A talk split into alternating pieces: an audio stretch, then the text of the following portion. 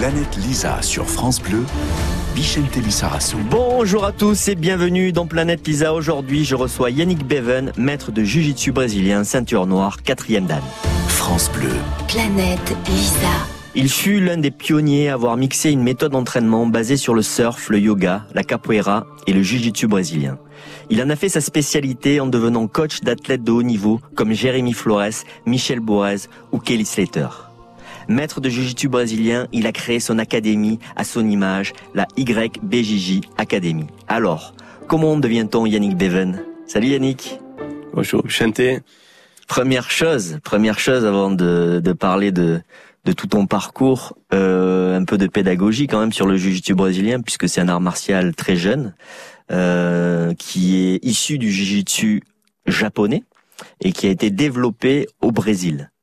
Tout à fait, ouais. C'était modifié au Brésil. En arrivant à- au Brésil, ils ont modifié un peu pour enlever un peu le système des forces. Et puis c'est devenu le jiu-jitsu qu'on connaît aujourd'hui, qui a été exporté à UFC, les premiers UFC aux États-Unis, créé par la famille Gracie. Et à ce moment-là, c'est c'est devenu une mode.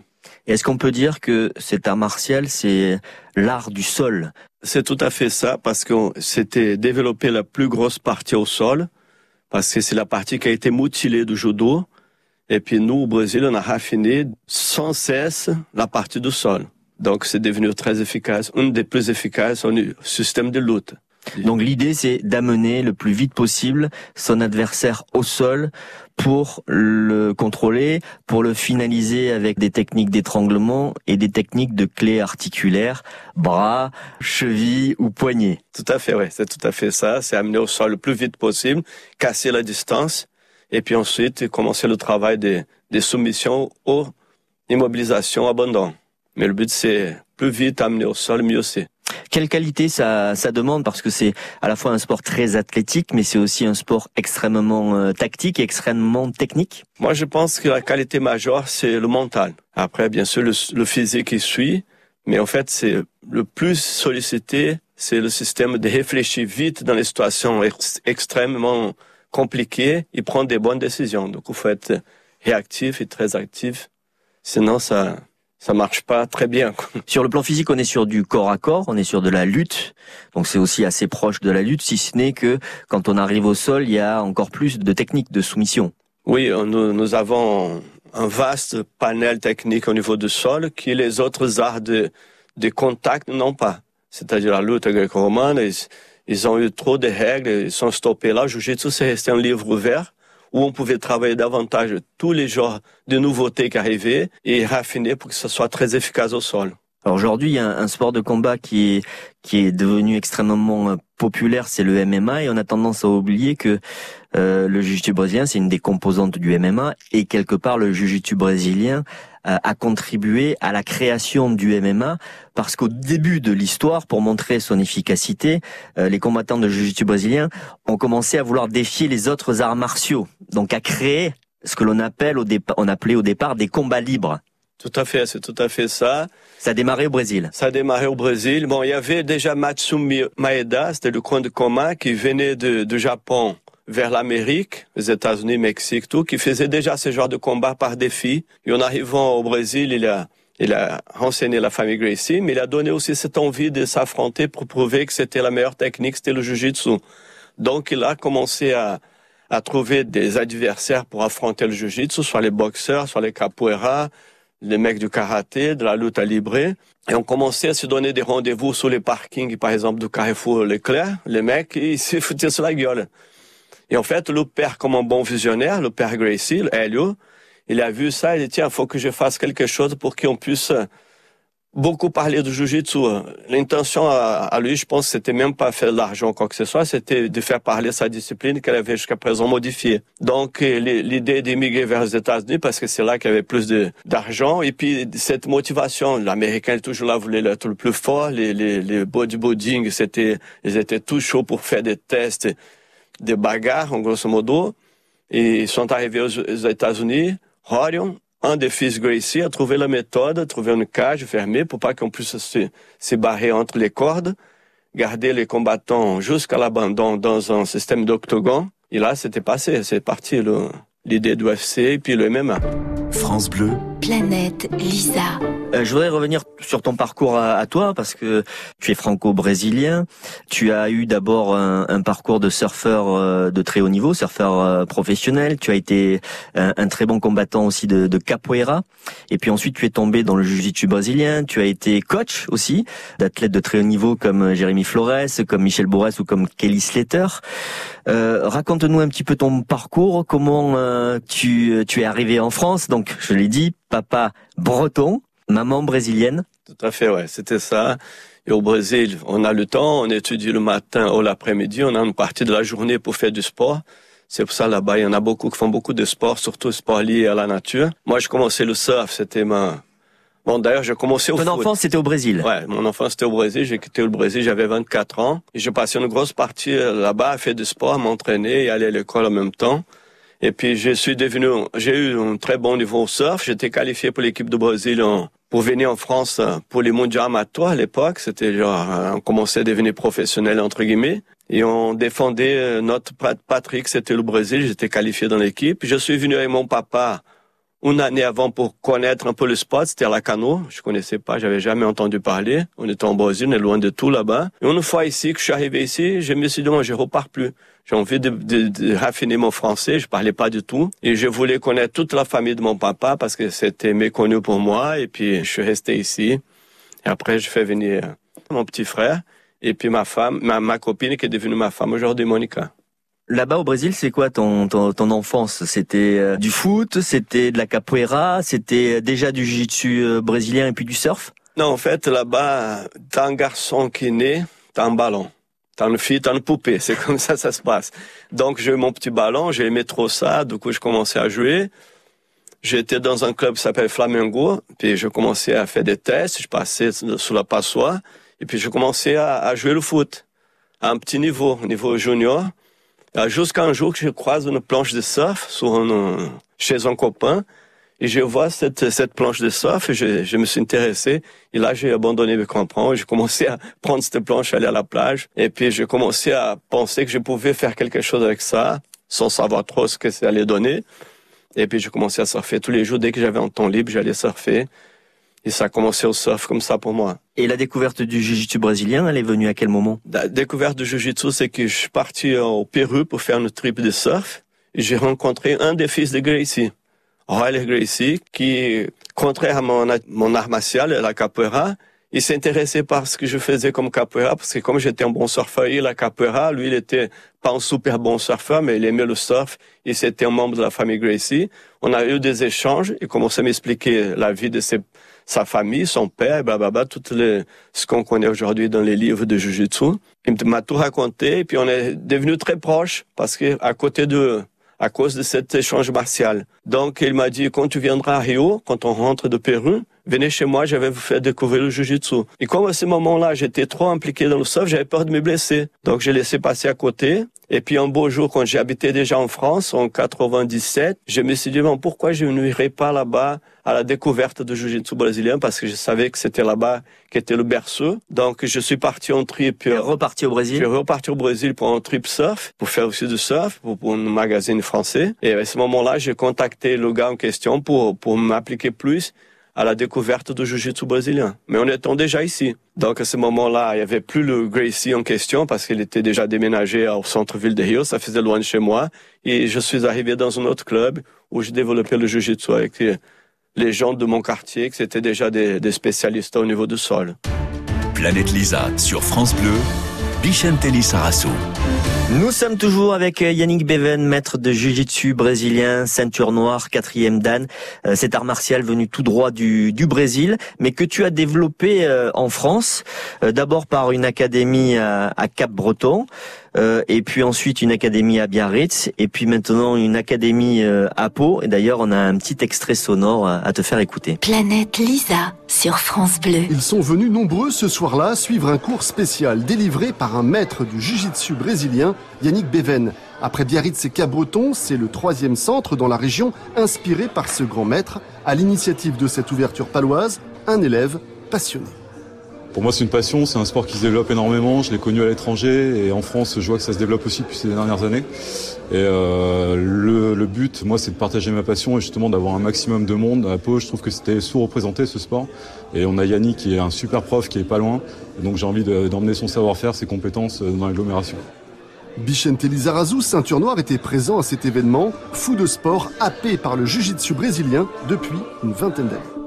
Là, c'était euh, la première fois qu'un élève donc de Tone Academy, euh, Jérémy, a décidé d'ouvrir un, club. Et c'est aussi ça, la transmission. Et euh, t'étais euh, hyper ému d'être là-bas à Pau pour ouvrir ce club de, de Jiu-Jitsu. J'étais là aussi. C'était une première. Ouais, c'était une première. C'était super intéressant parce que quand je suis venu avec cette idée ici, c'était pour garder pour moi, ma famille, très peu, très peu de gens, gens de, de, de m'approche. Parce que je savais. parce que toi, tu as développé ça il y a presque 25 ans. À cette époque-là, le jiu-jitsu brésilien n'était pas du tout euh, connu.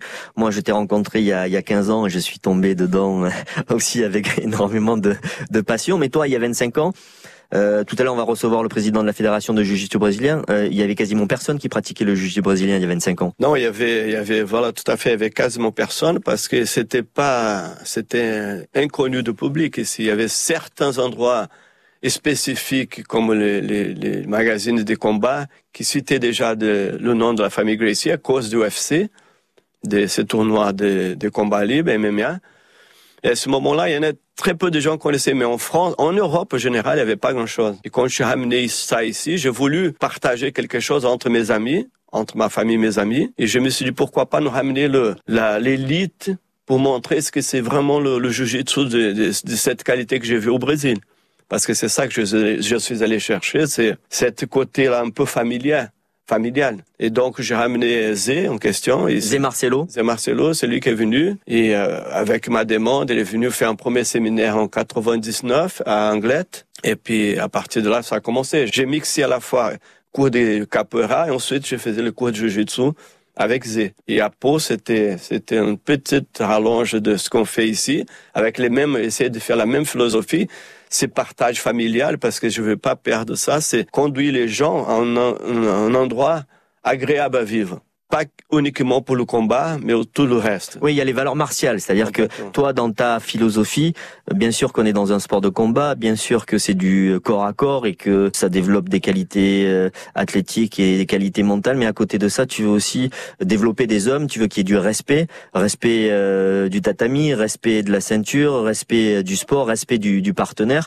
Si on se comporte pas bien, on, on peut pas faire partie de ton club. Voilà, tout à fait. Il y a des, des critères de base où on juge dans mon club, je parle particulièrement, je ne juge pas quelqu'un uniquement parce qu'il est bon au combat.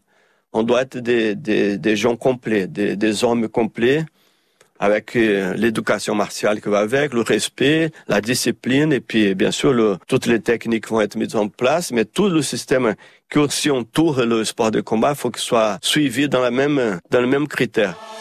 Planète Lisa sur France Bleu. Tu as la tête de deux académies, une à Biarritz et une à Cabreton, euh, avec des entraînements presque tous les jours, hein, répartis tout au long de, de, la semaine. Comment une séance d'entraînement se, se, passe? Un échauffement, une préparation physique, après euh, de la technique, puis après du, euh, du combat, grosso modo, c'est ça? Voilà, c'est ça. En, en, fait, un échauffement pour préparer le corps, et parce que le jiu-jitsu, c'est quand même quelque chose de physique, ça demande un, un, un soutien musculaire. Donc, on fait cette partie de préparation, échauffement. Ensuite, on attaque sous les techniques. Puis après, la troisième dernière partie de, avant-dernière partie de, de cours, on met en place tout ce qu'on vient d'apprendre dans le combat, dans le système entre guillemets de combat. Et ensuite, on passe la partie finale, un petit étirement le jiu-jitsu brésilien, c'est un sport extraordinaire sur le plan du gainage, euh, parce que y a, y a plein de, parce qu'on est tout le temps en préhension dans ce sport, c'est de la lutte, donc euh, donc du coup on travaille de partout, on, on, se muscle le dos, on se muscle le cou, on muscle les, les bras, et c'est un sport qui euh, qui est intéressant là-dessus, que tu peux conseiller à tout le monde. Voilà, ouais. En fait, aujourd'hui, avec les méthodes qui ont changé aussi, on peut être, on peut conseiller à tout le monde. Il n'y a pas d'âge pour faire partie de ces groupes. Il faut juste commencer commencez, mettez un pied dedans. Je suis sûr que vous allez être pris dans cet engrenage. Et puis, on travaille petit à petit. Comme tu as dit, c'est le gainage. On travaille un gainage, on, parfois, en, quasiment la plupart du temps isométrique. Du coup, les fibres qui se mettent en, en, en, tension tout le temps. Du coup, c'est conseillé à tout le monde. Si vous voulez avoir une bonne santé, Jiu-Jitsu, c'est parfait. À ton époque, il y a 25 ans, euh, il y avait très peu de combattants, très peu d'académies. Aujourd'hui, il y en a de plus en plus. Donc, il y a celle de Pau qui vient de se créer avec un de tes euh, élèves. Euh, mais un peu partout en France, il y en a énormément. Les compétitions sont en train de se développer. Tout à l'heure, je dis, on va recevoir le président de la fédération qui va nous parler de, ces compétitions. Ça devient vraiment un sport de combat majeur en France aussi. C'est le cas au Brésil, toujours? Oui, oui, c'est le cas toujours au Brésil. C'est la Fédé a fait une énorme partie des, des, des, membres adhérents au Brésil. C'est la Confédération brésilienne. Ici, nous avons la Confédération française. Ils ont énormément de nombres. Ça devient de plus en plus nombreux et je pense qu'il y a quelque chose à faire. Le but, je pense que je peux, je peux me tromper, le Brésil, c'était de, de, de présenter ça au JO. Un des JO, je ne sais pas lequel, mais je pense que les gens font un travail magnifique là pour que ça fasse. Oui, parce qu'il y a des compétitions internationales.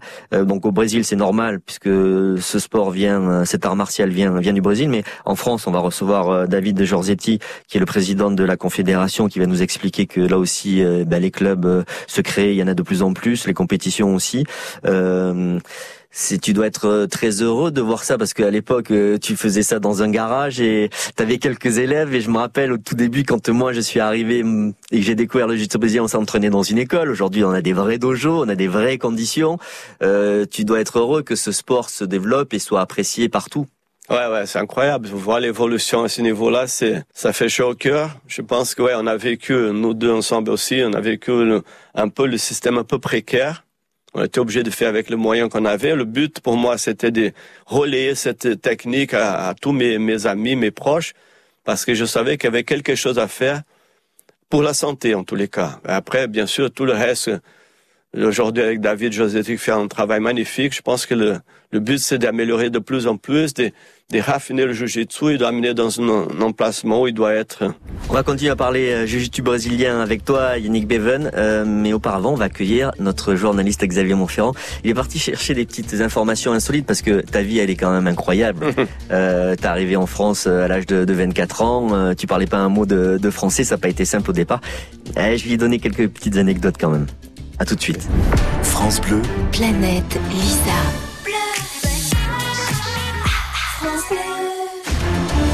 Planète Lisa. Vicente Lissarassou reçoit Yannick Beven, maître de Jiu-Jitsu brésilien. Nous sommes sur France Bleu dans Planète Lisa avec mon invité Yannick Beven et nous recevons Xavier Montferrand. Salut Xavier. Salut Vicente et bonsoir Yannick Beven. Bonsoir. Alors je vais sortir les dossiers tout de suite, hein, comme ça on se met à l'aise, tranquille. Et puis euh, comme vous l'avez compris, j'ai une source en béton. Euh, c'est vrai Yannick Beven que vous avez un tatouage en forme d'enclume Ouais, ouais, ouais, c'est vrai. En fait, c'est héritage du Brésil ou de la France ça? C'est l'emblème du club. C'est ouais, c'est l'emblème de mon club. De notre club. D'accord, une enclume. Mais parce que l'enclume, en fait, si tu veux, c'est un peu euh, quand t'es sur le mec, tu dois ressembler à une enclume, en fait. Tu vois, il doit plus pouvoir bouger, en fait. ah, c'est tout à fait ça. Ouais. Et en fait, c'était, euh. j'avais réfléchi, on est aussitôt rentré dans cet sport, comme j'ai senti cette sensation d'être mise en, en bas d'une enclume et pas pouvoir m'en sortir. J'ai dit, tiens, je peux faire quelque chose. Du coup, j'ai abîmé une, une enclume avec un kimono et j'ai créé mon, mon logo à partir de ces dessins. Alors, il paraît, euh, Yannick Bevel, que quand vous êtes arrivé du Brésil en France, vous avez vécu carrément dans une caravane. C'est vrai? Les ouais, tout à fait, ouais. En fait, c'est, j'avais envoyé un pressbook de mon, mon, mon, parcours au Brésil comme surfeur pro. Et puis la Fédé de surf française m'avait, m'avait trouvé une caravane. Au départ, c'était un appart, un petit studio. Du coup, je m'attendais à un petit studio. Et quand j'arrive à Angleterre, m'a présenté une caravane. Et bon, comme j'avais tellement plein de rêves dans la tête, j'ai dit, OK, ça va être là pendant une certaine période. Et après, je vais partir. Mais j'ai vécu dans une caravane, ouais. C'est pas facile. Pendant combien de temps? Pendant combien de temps? J'ai resté dans la caravane, je crois, huit mois. Et, et ta femme est venue te rejoindre ou t'étais tout seul? Non, elle est venue me joindre avec mon frère. On était trois habités dans la caravane. C'était trois habités dans la caravane habiter dans la caravane. C'était pas facile. C'était l'auberge de la jeunesse anglaise à l'époque. C'était très gentil de nous auberger comme ça. Mais c'était pas facile parce que c'était une partie d'hiver. Du coup, c'était difficile. Mais bon, ça. Mais ça n'a pas enlevé ta motivation de vivre ah, en France et de t'installer en France parce que ton papa est breton? Tout à fait, ouais. Mon père est breton et du coup, ça m'a encore euh, donné la, la, la, force de jamais abandonner euh, nos rêves. Et puis, je pense que ça fait partie d'une des, des, des motivations majeures, c'est ne jamais abandonner ce qu'on a envie de d'accomplir. Quoi. Alors Yannick Beven, on le sait, faut pas vous énerver. Euh, un jour, à, à, vous étiez à Anglette pour surfer. Il y a des gars du coin qui ont pas trop aimé que vous soyez là, euh, alors qu'ils vous avaient jamais vu. Ils, en gros, ils vous ont cherché un peu des noises. Genre, on est chez nous. Et ils ne saviez pas que vous, étiez ceinture noire de jiu-jitsu brésilien, donc. Et vous leur avez appris, hein, en gros. Euh, c'est vrai cette histoire? C'est quoi? Oui, c'est tout à fait vrai. En fait, c'était... Il y a eu un embrouille avec mon frère qui surfait devant devant chez moi, entre guillemets, que j'habitais en Anglette à cette époque, et il est rentré en pleurs. J'ai demandé qu'est-ce qui s'est passé. Il y a des gars qui étaient là qui l'ont dit de partir parce qu'il n'était pas d'ici. Donc, je suis descendu à la plage et puis c'était parti en baston. ah oui, d'accord. Mais bon, c'était juste un, c'était pour la défense, c'était pas en attaque. C'était genre, on se faisait vraiment embêter. Donc, j'ai, j'ai pas apprécié. J'ai, bon, je vais montrer un peu comment, comment on peut trouver des, des problèmes en cherchant pas très loin. Quoi.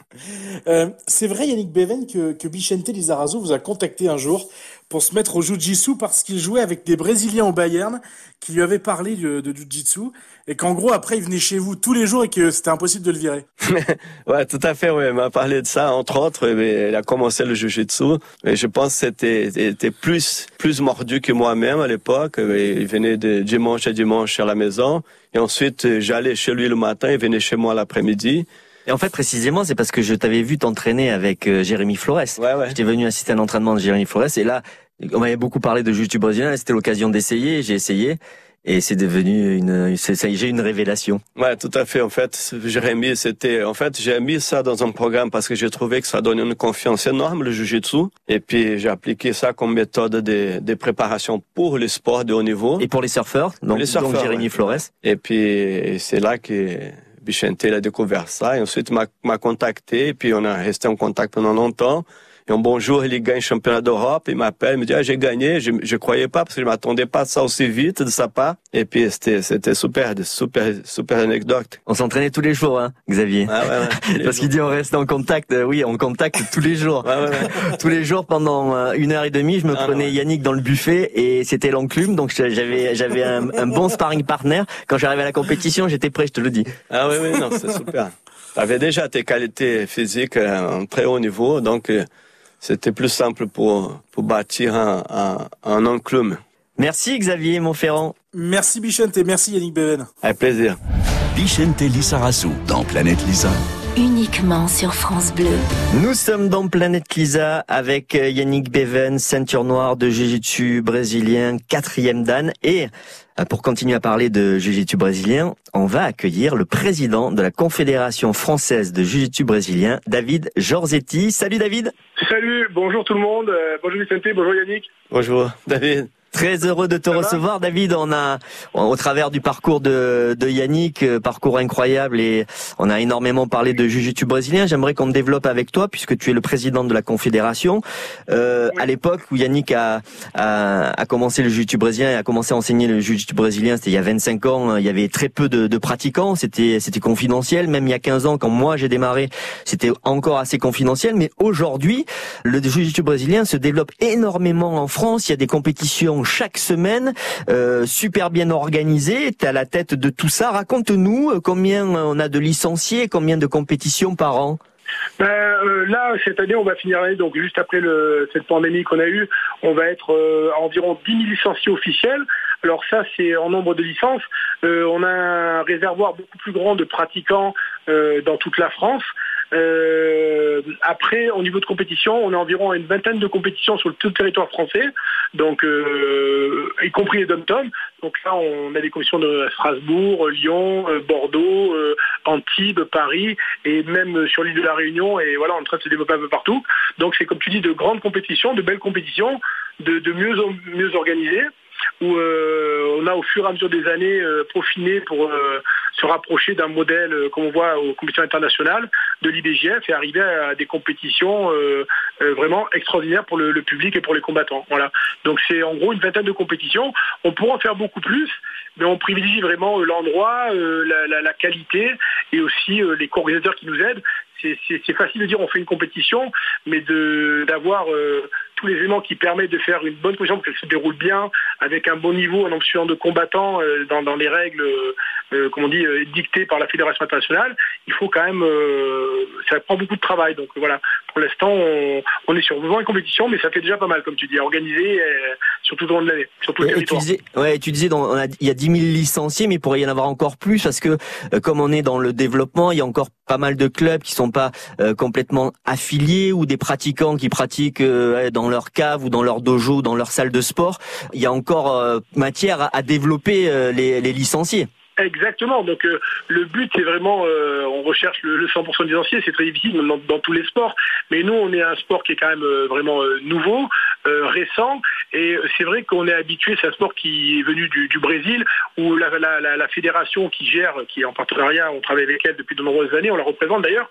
ça a été un sport, c'est pas tout à fait organisé comme en France. Nous en France on a vraiment l'esprit de fédération sportive, c'est associatif, donc on veut fédérer les gens, ça apporte plein de choses, ça apporte des diplômes pour pouvoir enseigner euh, ça a des écoles de formation, enfin vraiment plein plein de choses. Alors qu'au Brésil euh, et dans d'autres pays, c'était à la base une licence pour combattre. Nous, une licence, ce qu'on essaye d'inculquer, de faire comprendre aux gens, c'est beaucoup plus qu'une licence pour combattre. La licence, elle est obligatoire pour tout pratiquant, pour être assuré, pour être recensé au, niveau du ministère des Sports euh, en tant que nombre de pratiquants français, parce que c'est facile d'annoncer des chiffres. On a beaucoup de clubs qui disent oui, nous on est 100, nous on est 150, mais quand on voit des affiliations ces derniers temps, euh, ils ont 15 ou 20 licenciés. Donc en fait, c'est très difficile de, de promouvoir notre sport au niveau des sponsors, des médias, et d'annoncer des chiffres euh, qui ne sont pas les chiffres réels. Donc c'est vrai que là, chaque année, on est entre, je dis toujours, 15-20% d'augmentation chaque année de licenciés, en nombre d'événements, etc. L'année prochaine, on va vraiment faire un, grand pas pour atteindre vraiment doubler notre notre potentiel de licencié. Et, il, y est en France. Donc c'est ce qui va apporter euh, beaucoup de choses à la fédération plus de compétition euh, plus de niveau euh, ça va nous permettre de travailler comme je dis sur les formations sur des stages et vraiment recenser au niveau du sport. Moi je, comme je dis tout le temps j'en ai marre de dire aux gens depuis des années on nous pose des questions ah, votre sport vous êtes combien? Et on dit alors les chiffres il y a des années c'était on est 3000 on est 4000 on est 5000 chaque année comme on dit on, on grappille 1000 par 1000 mais en fait moi j'ai envie de dire on est 20 000 on est 30 000 on est 50 000 France Bleu Planète Lisa le jiu-jitsu brésilien a, a, eu du mal à, à, à, se développer un peu en France et rester un peu dans l'ombre parce que le, ju le, judo est très important en France. Euh, c'est plus du tout euh, le cas et d'ailleurs dernièrement euh, vous avez reçu Teddy Riner qui est venu s'initier au jiu-jitsu brésilien. J'ai le sentiment que voilà tout est ouvert et, et, et, les relations sont devenues maintenant très très bonnes puisque ben, le plus grand champion du, du, judo français a eu envie de s'initier aux techniques du jiu-jitsu brésilien, technique de sol. Exactement. Le, le, plus grand euh, judoka, on va dire, j'aimerais dire de la planète, le, le sportif Frédéric français actuel. C'est vrai que ça a été, euh, c'est un grand honneur pour nous et c'est vraiment un pas qui est passé parce qu'on a eu de nombreuses années, on était un peu vu comme le nouveau sport euh, concurrent, on nous a fait un peu de l'ombre, on était un peu dénigré. Et là, c'est vrai qu'avec euh, la nouvelle organisation de, judo, la nouvelle présidence et tout, ça a été très ouvert. On a été reçus à bras ouverts. Ils ont compris euh, vraiment nos attentes et nos objectifs. Euh, ils ont bien compris aussi les différences, car on a beaucoup de mal à faire, tu sais, toi le premier, pour se différencier, expliquer que non, c'est pas du judo au sol. Non, même si on est un sport qui tire ces mêmes racines, on a quand même une façon de s'entraîner. tout, est différent dans le dans, le jiu-jitsu brésilien. comme tu sais, il y a les entraînements en musique, c'est beaucoup plus fun.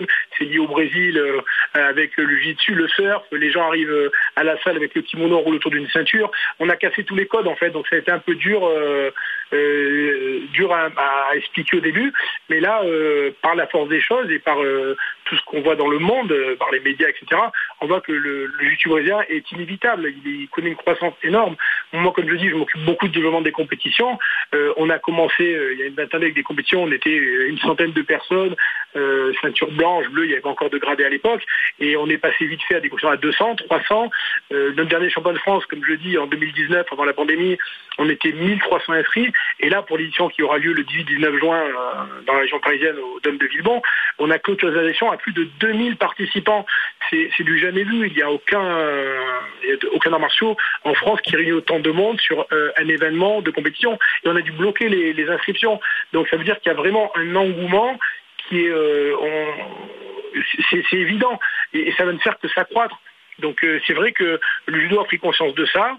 Euh, du fait qu'il y ait de plus en plus de jiu brésilien, que les gens se côtoient du judo au JJB, du JB au judo, euh, on voit de suite la, différence au sol et le, potentiel technique, la richesse du sport.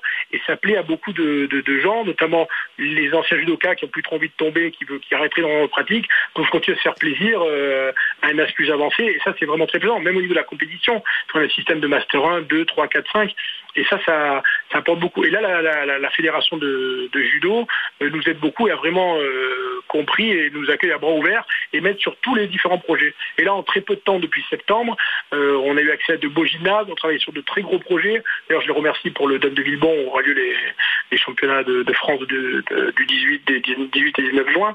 Euh, c'est vrai que sans la fédération judo, on n'en serait pas là aujourd'hui. Donc là, c'est vraiment une page qui est tournée et on a beaucoup de gros projets je vous garantis que le meilleur euh, reste à venir dans les mois qui viennent. Voilà, on est vraiment déjà on a fait beaucoup, mais euh, le meilleur reste à venir la saison prochaine déjà. Merci beaucoup euh, David Giordetti, je rappelle président de la Confédération française de Jiu-Jitsu brésilien et on est très heureux avec Yannick que bah, le Jiu-Jitsu se développe énormément en France. Merci à toi David et à bientôt. Allez, merci beaucoup à vous. Bonne journée. Au revoir. Planète Lisa sur France Bleu, Bichentelli Sarasso. Nous sommes toujours dans Planète Lisa avec euh, mon invité Yannick Beven, ceinture noire, quatrième dan de Jiu-Jitsu euh, brésilien. Euh, on a abordé euh, avec David Jorzetti, le président de la Confédération, l'organisation des compétitions de Jiu-Jitsu brésilien. On a, on a développé aussi sur cet art martial qui est un jeune art martial et son histoire avec la famille Gracie. mais je voudrais aussi quand même parler de ton parcours puisque tu as été coach de grands sportifs de haut niveau, Jérémy Michel Borès, Kelly Slater, avec une méthode euh, atypique, spécifique, euh, lié euh, aussi à ton expérience, où tu mêles le surf, la capoeira, le yoga, le jujitsu euh, brésilien. Raconte-moi un petit peu justement ce lien entre le jujitsu brésilien et le surf, parce que ici, sur la côte basque et landaise, il y a, y a, beaucoup de surfeurs qui sont pratiquants de jujitsu brésilien. comment tu te sers du jujitsu brésilien pour la préparation des surfeurs? Et de la même façon, comment le surf peut aider des combattants de jujitsu brésilien? En fait, Bichette, je pense qu'un apporte quelque chose à l'autre, c'est-à-dire le, le, le surf ramène un, un, certain calme au combattant jiu-jitsu et le jiu-jitsu donne cette confiance au surfeur. Donc, j'avais trouvé un, un état d'esprit et puis une philosophie de vie assez sympathique avec le jiu-jitsu et je savais que je pouvais faire quelque chose pour me remettre, moi ou mon frère, dans une, dans une voie où il pouvait faire de meilleurs résultats en étant plus confiant, en contrôlant mieux ses émotions. Donc, je trouve... Ton, frère Patrick Beven, qui est aussi ceinture noire de jiu-jitsu brésilien. Ouais, c'est aussi ceinture noire de jiu-jitsu brésilien. Et qui est un très bon surfeur aussi, comme toi. Voilà, tout à fait. Il était, il était bon, pareil, il était une équipe de France, champion d'Europe. Euh, il était presque qualifié pour l'élite mondiale, mais il a raté de peu. Donc, j'ai trouvé cette, cette philosophie que je pouvais, je, je, je trouvais que ça pouvait être positif pour les, la formation des, des, très bons athlètes de surf en général. Et donc, je suis venu avec cette idée de mélanger mon, mes bagages de yoga, capoeira et jiu-jitsu, faire une espèce de, de, de, de, de méthode pour donner plus de confiance aux surfeurs. Parce que c'est vrai que la France, on était un peu à l'écart de l'élite mondiale jusqu'à ce moment-là. Il y en a beaucoup qui, des gens qui ne croyaient pas qu'un jour on pouvait placer un surfeur français au niveau d'élite, ou même faire un champion mondial. Et moi, j'étais contraire à cette, cette philosophie de certains. Et je savais qu'on pouvait faire quelque chose avec un travail dur, discipliné, on pouvait arriver à faire quelque chose. Donc, je me suis mis en, on prépare. Et, donc, par exemple, pour le surfeur, la pratique du jiu-jitsu brésilien euh, va développer euh, le, gainage, la force euh, musculaire, en fait une une préparation physique que l'on peut faire tout en en étant ludique avec la pratique du jiu-jitsu brésilien, parce qu'on que on l'a dans la préparation physique, mais la pratique du jiu-jitsu brésilien, il y a quelque chose de ludique et du coup tu développes ce, ce gainage, cette force mentalement aussi en faisant du combat et du coup quand tu tu es dans la compétition en surf, t'es t'es plus fort. Voilà, tout à fait, c'est ça. C'est se rendre plus, plus fort, plus fort, pardon, en sachant que tu dois prendre des, des décisions à, une vitesse énorme.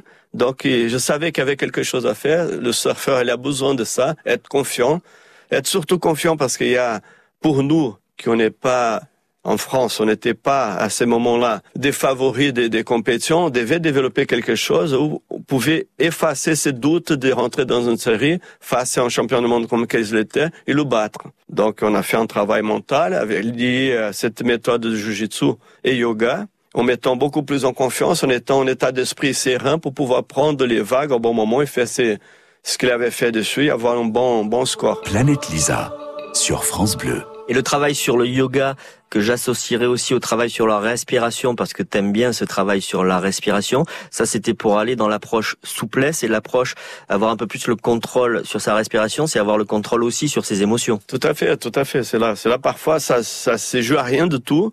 On peut perdre une série de compétitions parce que j'ai, j'ai laissé monter mes émotions trop dans un niveau que je peux pas la contrôler parce que je respire pas, j'oxygène pas bien. Donc je perds ma série parce que j'ai eu une prise de tête sur une vague que j'ai pas fait ce que j'ai voulu faire.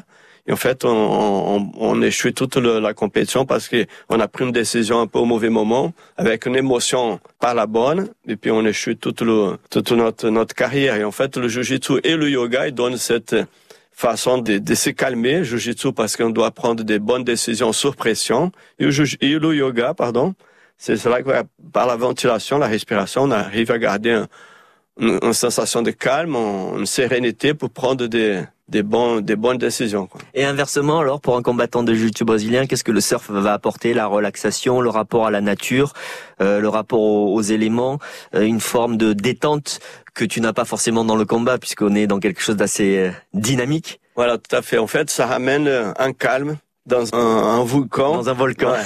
ça ramène le ouais. calme dans le volcan. Donc et, voilà, le surf, tu arrives au large, tu es lié à la nature, tu as le mouvement de l'eau, tu pas de bruit, tu les...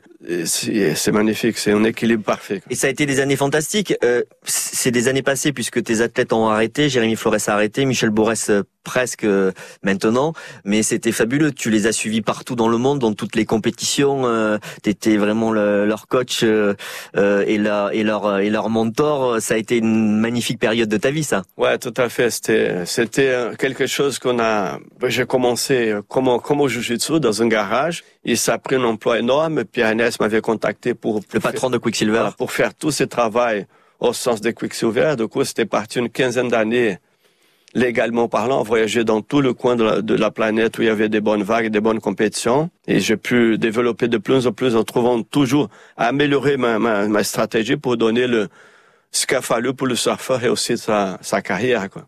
Euh, merci beaucoup Yannick Beven d'avoir parlé de, de tout ton parcours euh, extraordinaire. Je voudrais quand même rappeler que donc tes académies, il y en a une à Biarritz, euh, YBJJ Academy, Biarritz, la salle Moscova, ouais. et puis il y en a une autre à Cap-Breton, et là c'est au, au, board rider de, de Cap-Breton, et ne pas oublier aussi euh, celle de, de Pau, fait, ouais. Euh, qui a été ouverte par Jérémy. Voilà, ouais, si vous voulez. Et donc faire... entraînement lundi soir, mardi soir, mercredi midi, jeudi soir. Il y a voilà. de quoi s'éclater. Tout à fait, ouais. voilà. En fait, ce qui est, ce qui est sympa chez nous, c'est que même ça a l'air d'être un sport de brut, c'est pas du tout le cas. C'est, c'est doux, c'est très, c'est très ludique. Et c'est, c'est parfait, c'est complet, quoi. Venez voir si vous voulez, faites partie de cette famille, c'est, c'est un honneur. En brésilien, ils disent arte suave, l'art doux. C'est ça le jiu-jitsu brésilien, l'art doux. Tout à fait. C'est là, il faut pas oublier ces mots-là, art suave. Merci beaucoup Yannick Beven d'être venu nous raconter ton euh, parcours exceptionnel. Vous pouvez réécouter cette émission en podcast sur francebleu.fr. À la semaine prochaine. Planète Lisa, chaque dimanche soir, uniquement sur France Bleu.